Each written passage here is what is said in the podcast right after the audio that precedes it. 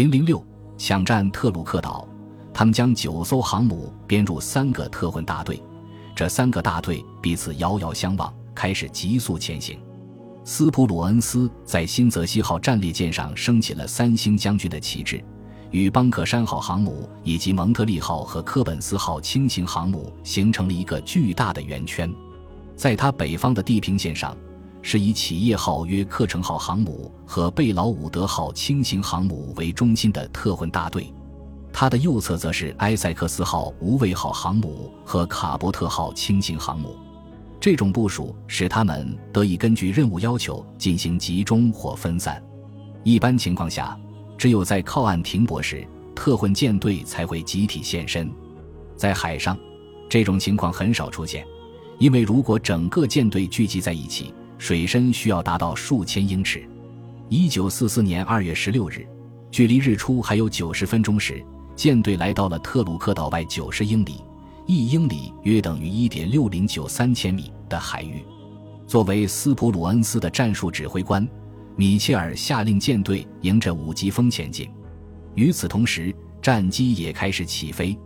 随着轮挡被依次撤去和莱特星型发动机的轰鸣，大批 F 六 F 三 D 羽猫冲向白浪翻滚的海洋。曙光乍现时，五个战斗机中队的领头机转了一个大弯，开始在空中盘旋，等待其他战机的到来。当七十架地狱猫集合完毕后，他们一路向西驶去。接下来，美军即将开展为期两天的行动，攻占特鲁克岛。使其不再对美军在太平洋的宏图大略构成威胁。经过近一个小时的航行，美军已经可以遥遥望见目标。太阳刚刚从东方的地平线升起，在阳光的照耀下，群山仿佛环绕着一个巨大的珊瑚浴盆。特鲁克岛的堡礁呈圆角三角形状，中间是一座西湖。当美军继续靠近该岛时，邦克山号航母上的十二架飞机飞上两万英尺的高空，准备进行掩护。与此同时，四个分队中有两个分队拉开了距离，以便进行侦察。企业号和米切尔旗舰约克城号上的二十四架地狱猫组成了低空攻击大队。无畏号和埃塞克斯号上也派出了规模相近的分队，从中海拔发动袭击。邦克山号航空大队的大队长是绰号“野兽”的罗兰·利许戴尔中校。作为进攻协调员，他独自驾机起飞。他的任务是确保剩余的四十八架飞机在发动进攻时能够找准目标进行低空扫射。另外三个航空大队的指挥官将充当目标观察员，为他们提供协助。无畏号第六战斗机中队的十二架飞机远远地包围了这座环礁。只等高空掩护就位，其中一名飞行员亚历克斯·弗拉丘中尉诧异地发现，日军竟然没有出动飞机进行拦截。美国飞行员并不知道，这座基地的海军指挥官刚刚放松了警惕。然而，在日本海军指挥官做出这一决定的同时，美军航母已经靠近了海岸。两周之前，即二月四日。美军首次出动侦察机对特鲁克岛进行侦察，从那时起，岛上的日军就处于高度戒备状态。日军第四舰队司令小林仁终将清楚，手下的飞行员早已精疲力竭，因此下令大部分飞行员登岸休息。他们所在的营区毗邻杜伯伦岛上的主要机场，中间仅隔着一条堤道。正是因为日军在空中疏于防范。斯普鲁恩斯才得以在无人觉察的情况下接近特鲁克岛。拂晓之前，当美军的机群出现在该岛上空时，日军绝大多数可供调遣的战斗机仍停在岸上。在进行战机扫荡时，美国海军的战术原则可以概括为如下几条：让地狱猫留在高空，要集中力量作战，首先消灭敌军的战斗机，接着进攻机场。一开始。战斗机可以盘旋五分钟左右，以便进行高空掩护的地狱猫就位。除此之外，不要进行任何盘旋和逗留，否则敌机就会趁机紧急起飞。戴尔等飞行员如法炮制，只不过顺序可能有所不同。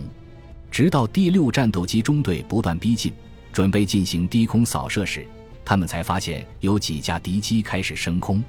在此之前，据太平洋舰队情报部估计，日军至少有一百九十架飞机在守卫特鲁克岛，其中包括七十五架战斗机、二十八架侦察轰炸机、十二架鱼雷轰炸机、十二架中型轰炸机、五架大型巡逻机和五十八架水上飞机。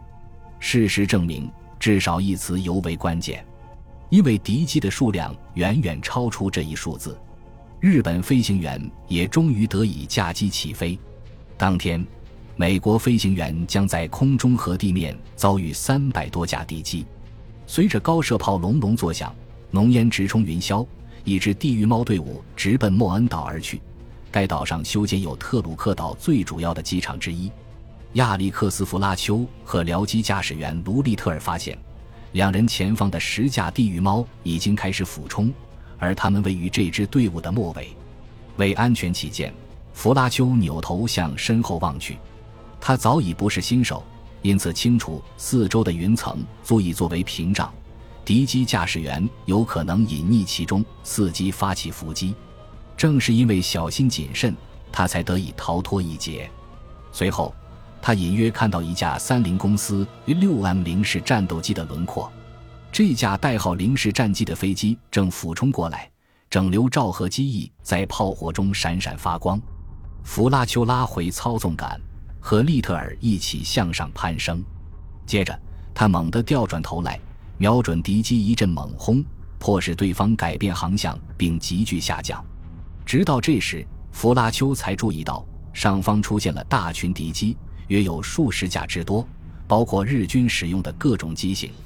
双方立即开始交火，就像其他许多和他处境相似的年轻飞行员一样，亚历克斯·弗拉丘也满怀抱负，痴迷于自己的事业，对他所在飞行中队的徽标和魅力深信不疑。他听说过许许多多老飞行员足智多谋的故事，正是这些人锻造了他们。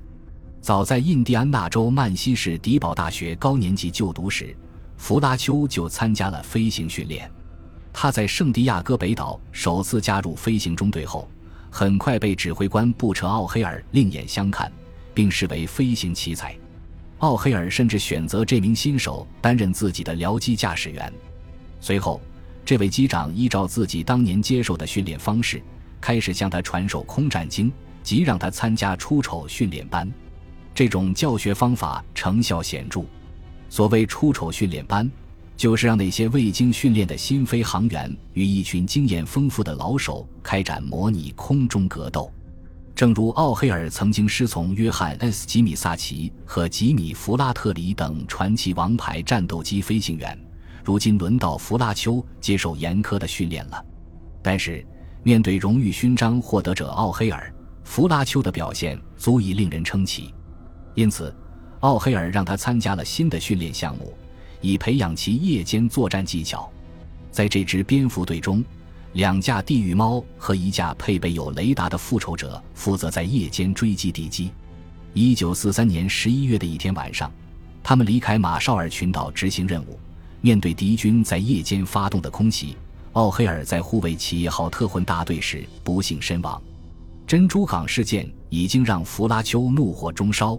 奥黑尔的遇难无异于火上浇油，正是这种复仇心理驱使他开始了航空生涯。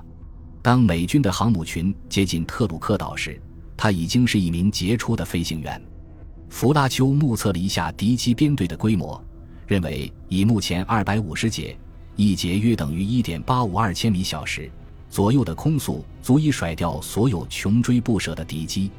格鲁曼公司制造的地狱猫战斗机迅猛而坚固，在高速航行时会使零式战机相形失色，因此它可以俯冲下去以加快速度，然后急转跃升，使追击的敌机冲向前方。当这架零式战机飞过身旁时，它就可以一个横滚猛扑下去。此时，敌机飞行员处于弗拉丘后方，而这正中他的下怀。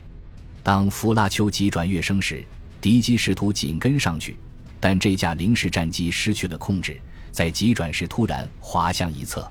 弗拉丘摆好了架势，准备进行偏角射击，将其置于死地。